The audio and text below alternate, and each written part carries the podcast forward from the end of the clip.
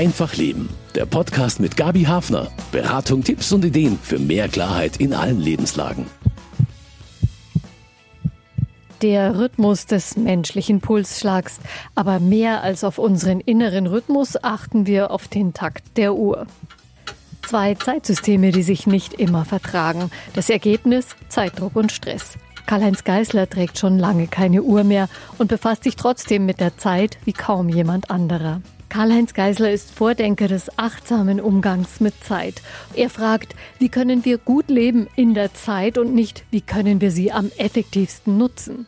Ich bin Gabi Hafner und spreche mit ihm über diesen entscheidenden Unterschied und die Konsequenzen daraus. Gibt es einen Umgang mit der Zeit, der zufrieden macht, statt zu stressen?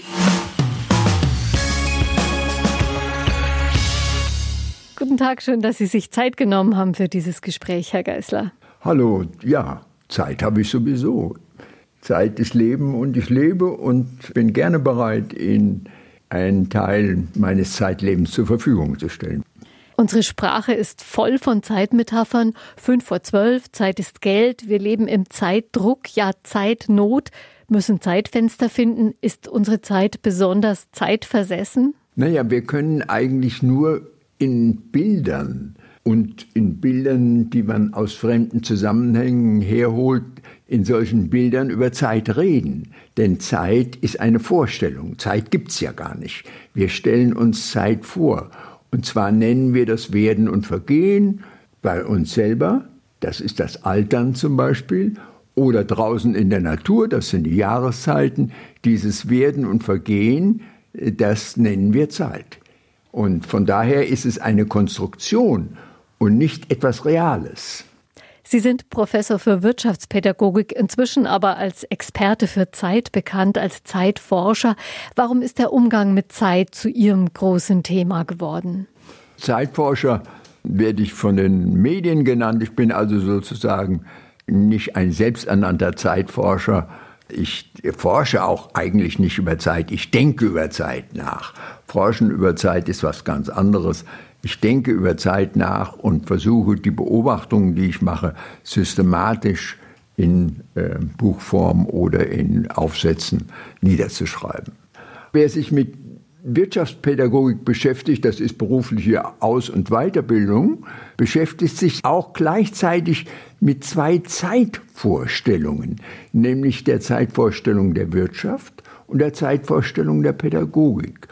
Und in der Wirtschaft muss man Zeit gewinnen, weil sie Zeit in Geld verrechnen. Und in der Pädagogik muss man Zeit verlieren, damit die Kinder und die Erwachsenen etwas lernen. Das ist eine völlig andere Form, auf Zeit zuzugehen wie in der Wirtschaft. Und welcher Aspekt der Zeit beschäftigt Sie gerade am meisten? Naja, ich schaue, wie unsere Gesellschaft mit Zeit umgeht. Da ist natürlich erstmal äh, der Corona-Schock, der unsere Zeiten etwas durcheinander gebracht hat. Das heißt also, die Zeitinstitutionen, die diese Gesellschaft strukturiert haben, sind plötzlich außer Kraft gesetzt worden. Also im Lockdown zum Beispiel äh, die Schule, die Kitas. Alles das, wenn es nicht mehr stattfindet, ist keine Zeitinstitution, an der sich Eltern orientieren können. Und jetzt geht es darum, wie organisiert man die Zeit äh, zu Hause vom Homeoffice aus, weil die Arbeit keine Zeitvorgaben mehr gibt, muss ich mir die Zeitvorgaben selber erarbeiten. Und was damit alles zusammenhängt, das interessiert mich zurzeit. Und das ist ja sozusagen auch meine Leidenschaft. Ich nehme wahr und versuche wahrzunehmen, was sich in unserer Gesellschaft bei ihrem Umgang mit Zeit äh, verändert und da ist zum Beispiel ein Element, dass sich die Uhrzeit zunehmend zurückzieht aus dieser Gesellschaft. Wir organisieren unseren Alltag wie immer weniger nach der Uhr und immer mehr mit dem Mobiltelefon. Und das ist eine ganz andere Form mhm. des Umgangs mit Zeit mit dem Mobiltelefon. Äh, das ist viel kurzfristiger und spontaner, als mit der Uhr etwas zu organisieren. Bei modernen Digitaluhren, da läuft die Zeit gnadenlos durch. Ein Ziffernblatt, das deutet wenigstens noch den Rhythmus eines Tages an, so wie es einmal rundrum läuft. Sind wir der Uhrzeit eigentlich ausgeliefert? Na, wir sind nicht der Uhrzeit im klassischen Sinn ausgeliefert. Das waren wir seit 600 Jahren. Und jetzt sind wir eben einer digitalen Zeit, die nicht diese Logik hat der Uhrzeit, dass eins nach dem anderen kommt, sondern die digitale Zeit springt, sie läuft eher im Zickzack als in der Runde wie die Zeiger der Uhr. Woher kommt dieser Zickzack? Das Zickzack kommt, dass wir ähm, viel spontaner auf zeitliche Ereignisse reagieren, dass wir zum Beispiel nicht mehr in dem Maße es für notwendig halten, pünktlich zu sein.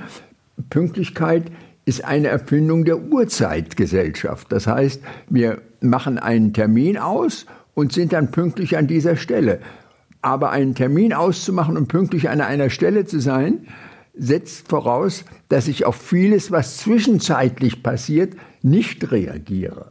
Das heißt also, ich sage, ich bin morgen dort und dort und verzichte darauf, dass ich jetzt zum Beispiel wegfahre, woanders hinfahre und eben nicht morgen dort bin, weil es woanders viel Wichtigeres gibt, äh, zu erledigen gibt. Heute arbeiten wir zum Beispiel mit Zeitlosigkeit im Internet.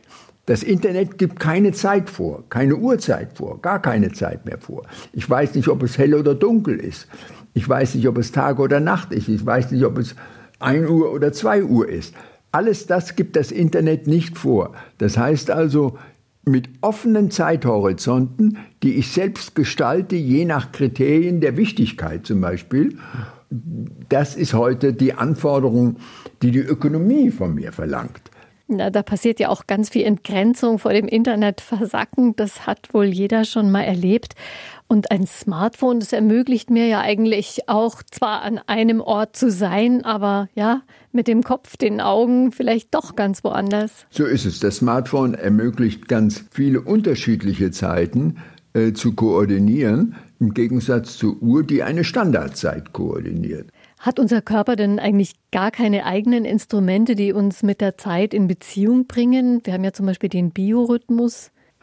Wir leben eigentlich in zwei Zeiten. Jede Zeitentscheidung, die wir treffen, ist eine Entscheidung, ob wir sie mit der Uhrzeit organisieren oder mit unserer eigenen Zeit, mit unserer Naturzeit.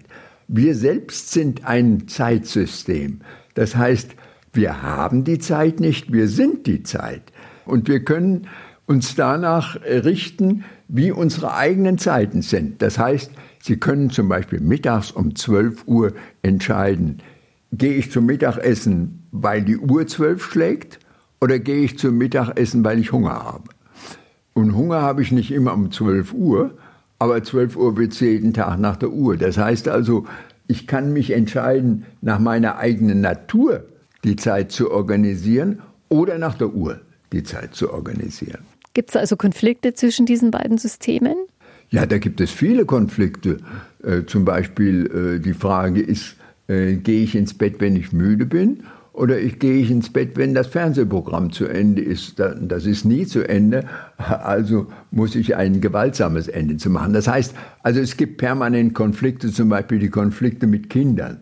Kinder leben ja nur Naturzeit, weil sie die Uhr nicht kennen. Und wenn ich mit Kindern spiele, gibt es sehr häufig Konflikte zwischen den Bedürfnissen der Erwachsenen, die nach der Urzeit leben, und den Bedürfnissen der Kinder, die nach der Naturzeit leben. Zum Beispiel, wenn sie in die Schule kommen. Mein Sohn zum Beispiel, als er in der ersten Klasse war, plötzlich stand er vor der Tür, nach eine Stunde nachdem er in die Schule gegangen ist. Und dann sage ich, was ist los? Und dann sagt er, mir ist zu langweilig. Das heißt also, seine eigene Zeitnatur hat bestimmt, dass Schule jetzt nicht angesagt ist. Manchmal ist Zeit heute wie ein Feind, den man in Schach halten muss, mit Plänen, selbst für die Freizeit. Kann die Zeit auch unser Freund sein? Natürlich, sie ist unsere langwierigste und angenehmste Freundin, denn sie gibt uns letztlich äh, das Leben. Sie begleitet uns von der Geburt bis zum Tod. Wer macht das schon? Die Zeit ist wirklich eine Freundin, weil sie uns das Leben schenkt. Von daher die Zeit zu organisieren, und sie zur Feindin zu machen, das ist, ein, das ist Menschenwerk. Und das tun wir, um sie in Geld zu verrechnen. Und das tun wir zu häufig, um sie in Geld zu verrechnen, um zufrieden zu sein. Müssen wir die Zeit zähmen und organisieren oder könnten wir unser Leben auch nach einer Sonnenuhr ausrichten? Natürlich, das äh, hat die Menschheit bis vor 600 Jahren generell gemacht, nach der Sonne äh, sich ausgerichtet und nicht nach der Uhr, weil es gar keine Uhr gab. Erst nachdem wir Zeit in Geld verrechnen, das heißt die Natur, unsere Umwelt, den Himmel aus der Zeit herausgeworfen haben und ihn die Zeit leer gemacht hat, abstrakt gemacht haben, können wir sie mit Geld besetzen und das tun wir und das bringt sehr viele Vorteile, nämlich mehr Geld- und Güterwohlstand. Und für diesen Geld- und Güterwohlstand beschleunigen wir, hetzen wir und tun allerhand und organisieren die Zeit und setzen uns selbst unter Zeitdruck und machen die Zeit zum Feind. Das heißt also, die Verrechnung von Zeit ist Geld, macht die Zeit eng und macht sie zu einer Feindin. Haben wir denn nicht genug Zeit? Eigentlich sind ja die Arbeitszeiten immer kürzer geworden. Geräte verkürzen viele Tätigkeiten enorm und trotzdem wird Zeit gefühlt immer knapper. Warum? Natürlich haben wir genügend Zeit. Wir haben nur zu viel zu tun. Das heißt, wir packen zu viel in die Zeit hinein. Und je mehr wir erleben wollen, je mehr wir tun wollen, je mehr wir konsumieren wollen, je mehr wir reisen wollen, umso enger machen wir die Zeit und äh, wir setzen uns damit selber unter Zeitdruck und werden auch unzufriedener dadurch. Das heißt also, wir haben nicht zu wenig Zeit, sondern zu viel zu tun. Sie haben es uns schon skizziert, der Mensch ist unter die Knechtschaft des Urtaktes geraten. In dem Moment äh, Zeit war äh, sozusagen äh, früher das, was sich außerhalb und in uns getan hat. Das heißt, Zeit war nichts, was Menschen bestimmen konnten, sondern die Menschen waren Opfer der Zeit. Und das hatte auch sehr, sehr viele Nachteile. Nämlich, dass ich der Zeit ausgeliefert war und den Hungersnöten und den äh, negativen äh, Begleiterscheinungen der Natur, die ist ja nicht nur angenehm, die Natur, und von denen wollte man loskommen und nahm die Zeit in die eigene Hand. Sagte nicht, die Natur soll die Zeit bestimmen, sondern wir bestimmen die Zeit selber. Und wenn man die Zeit selber bestimmt, braucht man ein Organisationsprinzip und das oder eine Vorstellung, äh, nachdem man organisiert und das ist die Uhr geworden. Und diese Uhr ist eine abstrakte Zeit. Die Zeiger zeigen ja keine Zeit an. Die Zeiger zeigen Veränderungen im Raum an und die nennen wir dann Zeit. Und diese Veränderungen äh, machen die Zeit abstrakt, das heißt unabhängig von Natur. Und diese Abstraktion gibt die Chance, Zeit mit was anderem als Natur zu verrechnen, und das ist Geld. Die Ökonomen, die Kaufleute haben die Zeit, diese abstrakte Zeit in Geld verrechnet und dieses Geld, diese Verrechnung in Geld bringt uns Güter- und Geldwohlstand. Das heißt, wenn wir Zeit in Geld verrechnen, dann wächst unsere, unser Geldvermögen und das macht uns sozusagen materiell reicher. Zeitlich setzt es uns aber unter Druck.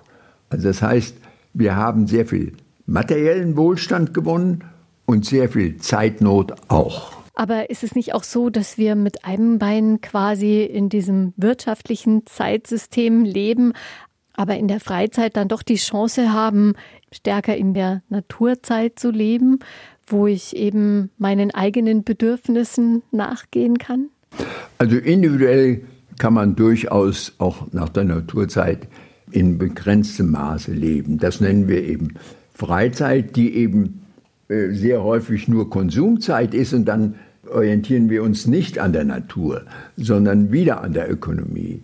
Aber wenn wir Urlaub haben, äh, haben wir eine Sehnsucht, auf Inseln zu fahren, die relativ zeitlos sind und ähnliches. Da versuchen wir, dieses verschüttete Potenzial unseres Bezugs zur Natur äh, wieder zu erleben. Aber unsere Gesellschaft ist eine Gesellschaft, die äh, auf Geld- und Güterwachstum Wert legt. Das heißt also, die Wachstumsraten äh, jedes Jahr sind erforderlich. Sie werden äh, sozusagen organisiert und sie werden auch entsprechend prämiert. Und diese Wachstumsraten machen deutlich, dass wir in einer Geld- und Güterwachstumsgesellschaft leben. Das heißt, unsere Politik zielt auf Geld- und Güterwohlstand zuerst. Und das heißt, eine Zeit, die nicht an der eigenen Natur orientiert ist. Und äh, das bringt uns dann die Probleme, die wir politisch haben, nämlich ökologische Probleme und Klimaprobleme.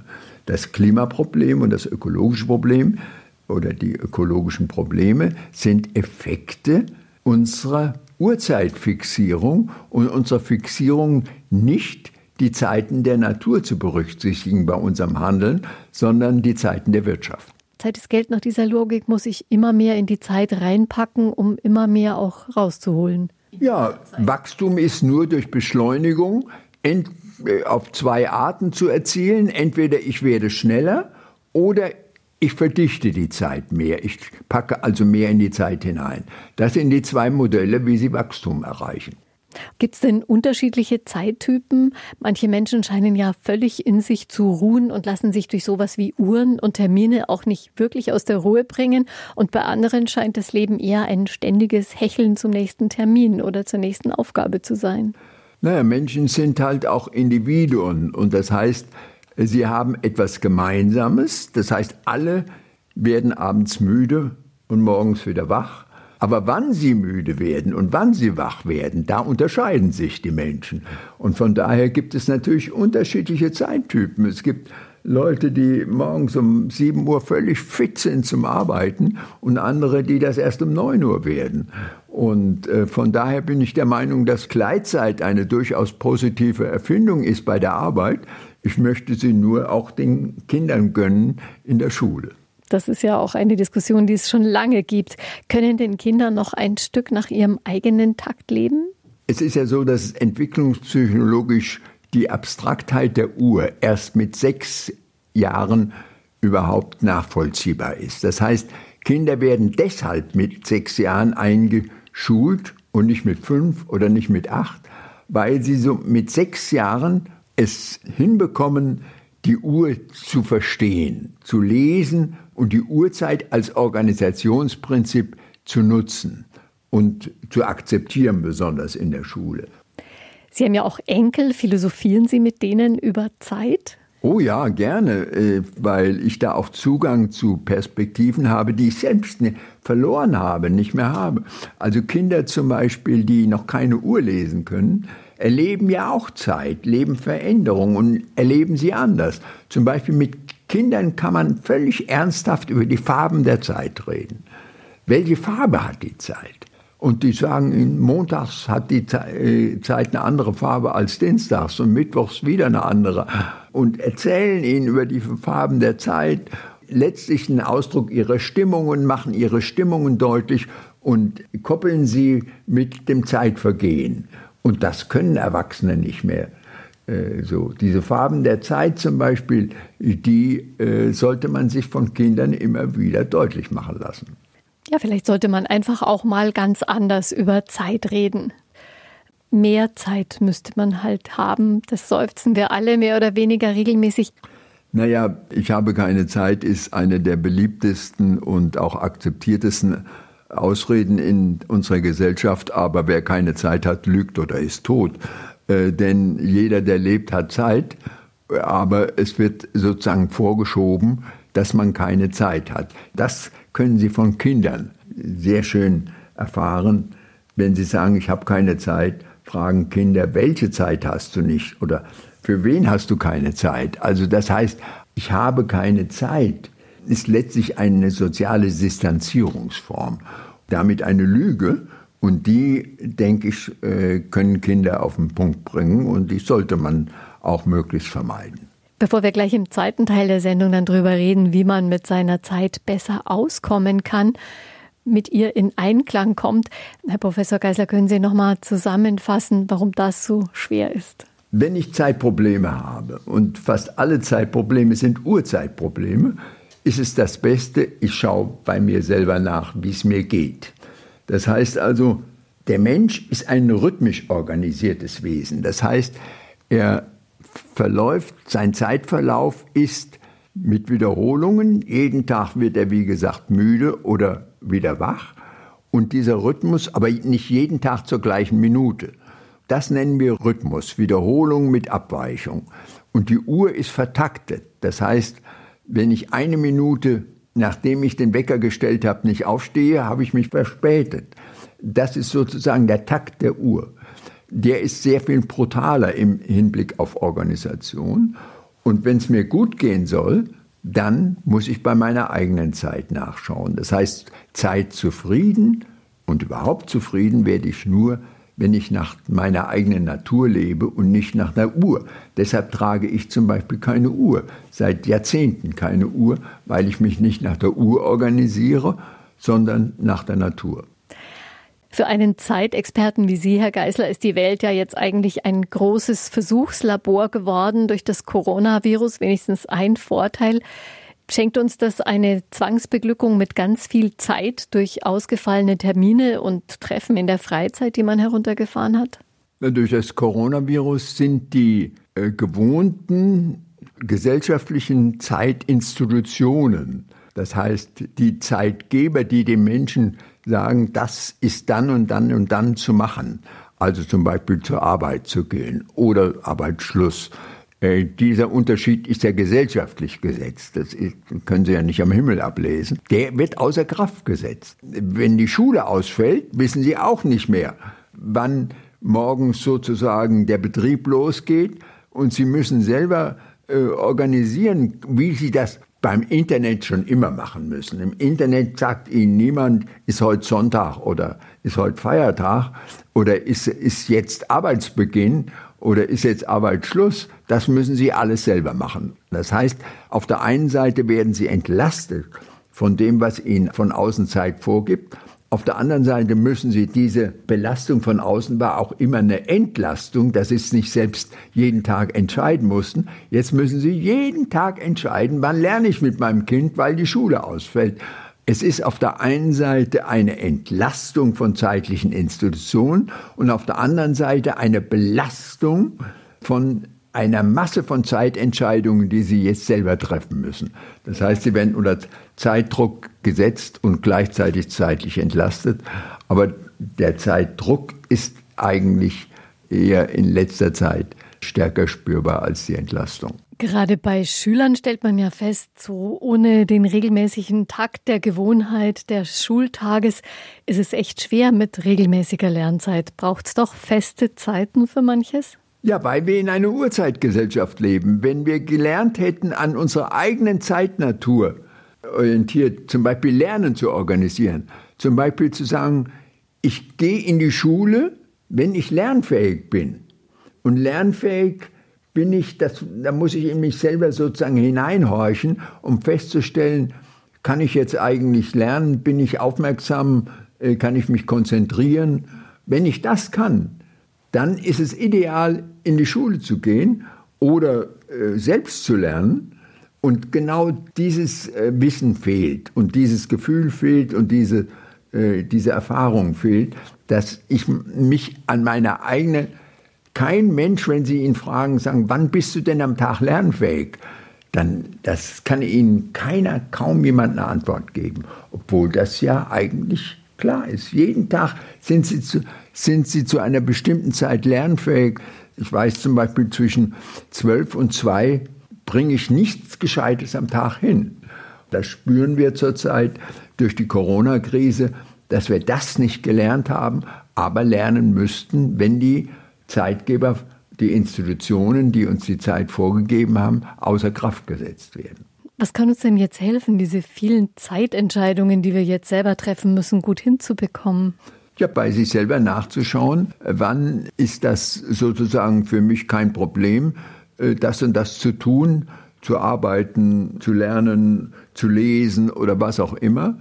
Und wann nicht? Ich muss wieder sozusagen zurück zum Zeitgeber der eigenen, des eigenen Körpers, der eigenen Fähigkeiten und mich, muss mich nach dieser Zeit richten und immer weniger nach der Uhr äh, richten, die standardisierte Vorgaben macht, die nicht übereinstimmen mit meinem Wohlbefinden. Und um solche Zeitprobleme zu lösen, bekommt man ja meistens Tipps für Zeitmanagement. Warum kommt Zeitmanagement eigentlich bei Ihnen so schlecht weg, Herr Professor Geisler? Viele Mütter, die könnten ja ohne Zeitmanagement sicher keinem Beruf nachgehen. Also äh, ich mache nur darauf aufmerksam, dass Zeitmanagement nicht die Lösung ist, sondern eher der Versuch ist, sozusagen über die Runden zu kommen. Zeitmanagement ist immer Urzeitmanagement. Im Zeitmanagement lernen Sie nicht nach den eigenen Zeiterlebnissen, Zeitempfindungen Ihren Alltag zu organisieren, sondern Sie lernen, wie Sie nach Uhrzeitkriterien den Alltag organisieren. Der eigene Rhythmus ist nicht Thema vom Zeitmanagement, sondern die Uhrzeit ist das Thema. Und wenn Uhrzeit das Problem ist, ist natürlich das Zeitmanagement nicht die Lösung. Also wenn ich zum Beispiel nur nach meinem zeitlichen Wohlbefinden lebe, merke ich, dass ich im Widerspruch zum Beispiel zu den Vorgaben der Arbeit, zu den Vorgaben der staatlichen, äh, der Institutionen und so weiter komme. Und dann muss ich lernen, mich an die Uhrzeit anzupassen. Das machen zum Beispiel viele Studenten, äh, die sagen, ich komme nicht zum Lernen, ich komme nicht zum Lernen, ich, bei mir zerfließt die Zeit so. Die müssen Uhrzeit lernen, das müssen manche auch. Dafür ist Zeitmanagement dann durchaus sinnvoll. Aber es ist nicht die Lösung für die ganzen Zeitprobleme. Es sind viele Zeitprobleme, die eben durch die Uhrzeit entstehen und nicht durch die Uhrzeit gelöst werden können. Zeitforscher Karl-Heinz Geisler plädiert dafür, den Einfluss der Uhr im Leben zurückzudrehen. Wo gibt es denn dafür Spielräume? Eigentlich nur in meiner privat verfügbaren Zeit? Naja, ich meine, das macht ja fast jeder, wenn er in Urlaub fährt, legt er die Uhr ab oder er merkt zum Beispiel nicht mehr, welcher Wochentag ist nach drei Wochen oder so Urlaub. Äh, sagen, was ist denn heute für ein Tag oder so, was ist denn heute für ein Datum? Äh, das zeigt, dass man auch davon losgelöst leben kann. Der angenehmste Zustand ist, wenn ich überhaupt nicht über Zeit reden muss, wenn ich die Zeit vergessen habe. Und das geht nicht über die Uhr. Die Uhr erinnert einem ja andauernd an die Zeit. Und die Zeitlosigkeit ist eigentlich die ideale Zeit. Also das heißt, ich denke gar nicht an die Zeit, sondern ich lebe die Zeit. Ich äh, rede nicht über die Zeit. Ich organisiere die Zeit nicht, sondern das, wie ich es mache, macht es nicht notwendig, dass ich über Zeit rede. Ich rede ja nur über Zeit, wenn ich Probleme mit ihr habe. Wenn ich keine habe, rede ich nicht über Zeit. Dann brauche ich das nicht. Und das ist der ideale Zustand. Aber kann ich diesen Zustand auch in einem Arbeitsalltag erreichen oder dem wenigstens näher kommen und weniger diesen Terminkäfig um mich haben? Na, je nachdem, wie Sie, wie Sie arbeiten. Also wenn ich zum Beispiel, wie ich arbeite, ich habe keinerlei Vorgaben, ich sitze da am Computer und schreibe und von daher kann ich das völlig frei äh, eben auch entscheiden, ohne jegliche Vorgabe. Aber wenn Sie zum Beispiel in einem Arbeitsprozess an der Maschine arbeiten, geht das nicht. Und dann müssen Sie sozusagen diese Situation, wenn Sie die erleben wollen, der Zeitlosigkeit, müssen Sie in Urlaub fahren. Wer, Zeit, wer zufrieden mit der Zeit sein will, muss in einer Gesellschaft, die nach Prinzipien der Industrie organisiert ist, in Urlaub fahren. Also die Auszeit, die ist nicht umsonst so populär geworden. Deshalb haben viele Menschen Sehnsucht nach einer längeren Auszeit, nach einem Ausstieg auf Zeit, gehen in ein Kloster zum Beispiel oder fahren nach Indien, um diese Erfahrungen zu machen. Ja, wir sehen uns ja nach Zeitalternativen in unserer über Geld organisierten Zeit. Äh, in Indien zum Beispiel finden Sie immer jemanden, mit dem Sie reden können oder so. Da flüchtet keiner und sagt, und ich habe hab keine Zeit. Äh, solche Situationen äh, haben Sehnsuchtscharakter, weil wir sie hier nie erleben. Was uns fehlt, ist eine Zeit, die nicht in Geld verrechnet wird. Was fehlt uns denn da eigentlich, wenn wir über zu wenig Zeit klagen? Welche Qualität im Leben ist das? Die Zeit ist ja einfach da, jeden Tag wieder.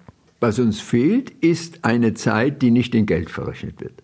Das heißt, eine Zeit, äh, die offen ist, die man nicht organisieren muss, in der man nicht produktiv sein muss, sondern, ich will es mal aus einer anderen Perspektive sagen, eine Zeit, die auf einen zukommt, ist eine andere Zeit als die, die ich organisiere und auf die ich zugehe.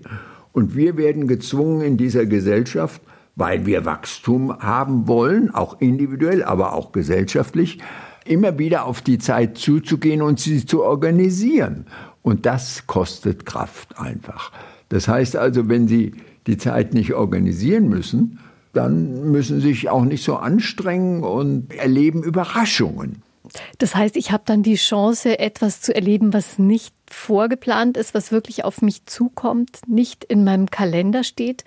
Erfüllt einen das vielleicht anders, wenn es nicht so vorhersehbar ist? Ich kann nur jedem empfehlen, auch in seinem Leben immer Phasen, ob das am Tag sitzt oder im Jahr organisierte Phasen sind, wo man versucht, die Zeit auf sich zukommen zu lassen und sie nicht organisiert. Zum Beispiel keinen Urlaub, der voll durchorganisiert ist, wie zum Beispiel Kreuzfahrten oder so weiter. Das ist alles durchorganisiert und das ist keine, letztlich keine zufriedenstellende Zeit. Stichwort Zufriedenheit, ist das vielleicht hier ein Schlüsselwort, wenn ich die Zeit gerade so verbringen kann, wie es mir gut tut, wie es mir Spaß macht, so lang bei etwas bleiben, wie ich möchte, ohne auf die Uhr zu schauen? Ist es das, was wir suchen? So ist es. Zeitzufrieden bin ich, wenn Zeit keine Rolle spielt, sondern einfach da ist. Die Zeit sozusagen mir wohltut. Das ist gemeint, wenn es darum geht, die Zeit auf sich zukommen zu lassen. Das ist etwas, was Sie in einem Ihrer letzten Bücher nennen, Time is Honey, also die Zeit hat eine Süße, die man entdecken kann. Was verspürt man denn, wenn man den Geschmack von Time is Honey entdeckt hat? Ja, Zeit ist eben nicht nur Geld, sondern Zeit schenkt Leben. Das ist die Formel Time is Honey. Zeit ist ein Lebensmittel ein Mittel zum Leben. Man muss wissen, dass diese Wohlstandsgesellschaft mit Zeitdruck und Zeitnot erkauft ist. Und da muss man eine Balance finden zwischen Zeitwohlstand und Güterwohlstand. Wo gibt es denn Spielräume dafür? Nur in meiner privat verfügbaren Zeit? Naja, ich denke zum Beispiel, die früheren Gesellschaften haben eine Siesta eingeführt und haben den Tag anders eingeteilt als heute. Und ich denke, dass die Standardmittagspause von einer halben Stunde, die deutsche Firmen anbieten, nicht zum Zeitwohlstand beiträgt, sondern eher zur Zeitnot und zur Zeithetze beiträgt. Eine durchaus sinnvolle Zeitinstitution ist die Gleitzeit in den Betrieben, dass ich morgens innerhalb eines Zeitraumes die Arbeit anfangen muss und auch wieder beenden kann. Das heißt also, die Organisation nach Zeiträumen macht erheblich zufriedener als die Organisation nach Zeitpunkten. Die Zeit nach Zeitpunkten setzt unter Stress und die nach Zeiträumen lässt Flexibilität zu und das ist erheblich angenehmer. Insofern ich die Gleitzeit dann nicht dazu nutze, mir nach einem frühen Arbeitsschluss den Abend total voll zu packen mit Freizeitstress, oder? Ja, in einer Gesellschaft, die so viel äh, materiellen Wohlstand hat, produziert ja viel und muss dieses Produzierte auch konsumieren. Und das ist sozusagen die Freizeit, die Konsumseite. Da kann ich mich nur davon lösen, wenn ich verzichte. Ich kann sowieso nicht alles erleben. Verzichten lernen ist ganz wichtig, weil Verzicht auch Gewinn ist für mein Leben. Das heißt, ich muss verzichten lernen, ignorieren lernen, äh, Dinge übersehen lernen und so weiter. Diese ganzen Dinge, die werden bei uns zu wenig eingeübt, weil der Nichtverzicht letztlich verbunden ist mit Geld ausgeben. Und von daher, wenn ich Zeit in Geld verrechne, ist es verlorene Zeit, wenn ich verzichte. Und das ist natürlich individuell nicht der Fall. Es ist keine verlorene, sondern Verzichtszeit ist gewonnene Zeit. Genauso wie zum Beispiel wir ja im Kirchenjahr auch Verzichtszeit nahmen, Fastenzeiten und so weiter, Adventszeit. Das heißt, wenn wir, um, um zu feiern, um fröhlich zu sein, brauche ich auch Verzicht auf der anderen Seite. Wir versuchen ja heute die Zeit, die nach uns kommt, mit einzubeziehen in unser Denken und Handeln, Zukunft. Stichwort Nachhaltigkeit. Brauchen wir dafür auch ein anderes Bewusstsein für Zeit, statt dem möglichst viel und möglichst schnell? Ja, wir müssen wieder Anschluss finden an die Zeitmuster, die die Natur vorgibt, um nachhaltig zu leben. Um einfach die Natur nicht zu zerstören, sondern ihnen die Möglichkeit zu geben, äh, sich zu regenerieren. Und genau das müssen wir auch gesellschaftlich machen. Wir müssen in Generationen wieder denken. Das nennen wir Nachhaltigkeit und das hilft uns auch, diese Probleme zu reduzieren oder zu vermeiden. Eben Regenerationszeiten brauchen wir selber. Wir nennen das Urlaub. Auch die Natur draußen, die Landwirtschaft braucht Urlaub. Früher gab es die Dreifelderwirtschaft oder die, der, den Rhythmus, dass Feld immer alle drei Jahre brach lag und sich erholen konnte. Das gibt es nicht mehr. Jetzt wird durchgängig gearbeitet oder äh, bestellt. Das heißt also, wir müssen auf Geld auch ein Stück weit verzichten, um wieder mit der Natur in Kontakt zu kommen. Denn das Geld entfremdet uns ja äh, von der Natur. Wenn wir nach Geldprinzipien unser Zeitleben organisieren, dann äh, organisieren wir es gerade nach einem unnatürlichen Kriterium. Und äh, das macht uns äh, Nachhaltigkeitsprobleme, ökologische Probleme und Klimaprobleme. Anders leben mit der Zeit. Dafür hat Zeitforscher Karl-Heinz Geisler viele Hinweise gegeben. Woran kann man denn spüren, dass man auf einem richtigen Weg ist? Gibt es da Indizien? Ja, es gibt Indizien, die bestehen darin, dass sie weniger über Zeit reden, statt mehr über Zeit reden. Wer mehr über Zeit redet, kommt mehr in den Zeitdruck und in die Zeitmaschinerie hinein. Wer weniger über Zeit redet, merkt, dass er Zeit letztlich lebt, ohne dass sie ein Problem für ihn darstellt oder sie darstellt. Das, äh, denke ich, ist das Hauptindiz. Kein Mensch redet über Zeit, wenn sie sich äh, in Indien mit irgendwelchen Leuten an den Tisch setzen. Weil Zeit ist kein Thema. Genauso wie es gibt im Iran eine schöne Vorstellung, die besteht darin, dass die Zeit, die man beim Essen verbringt, nicht aufs Leben angerechnet wird. Das halte ich für eine Einstellung, die wir übernehmen sollten. Vielen Dank für Ihre Erfahrungen und Reflexionen zum Thema Zeit, Zeitdruck und Zeitleben. Danke auch. Vielen Dank fürs Interesse und ich wünsche Ihnen ein bisschen Zeit dafür, mal auszuprobieren, wie Sie anders mit Zeit umgehen können. Bis bald. Einfach Leben. Ein Podcast vom katholischen Medienhaus St. Michaelsbund, produziert vom Münchner Kirchenradio.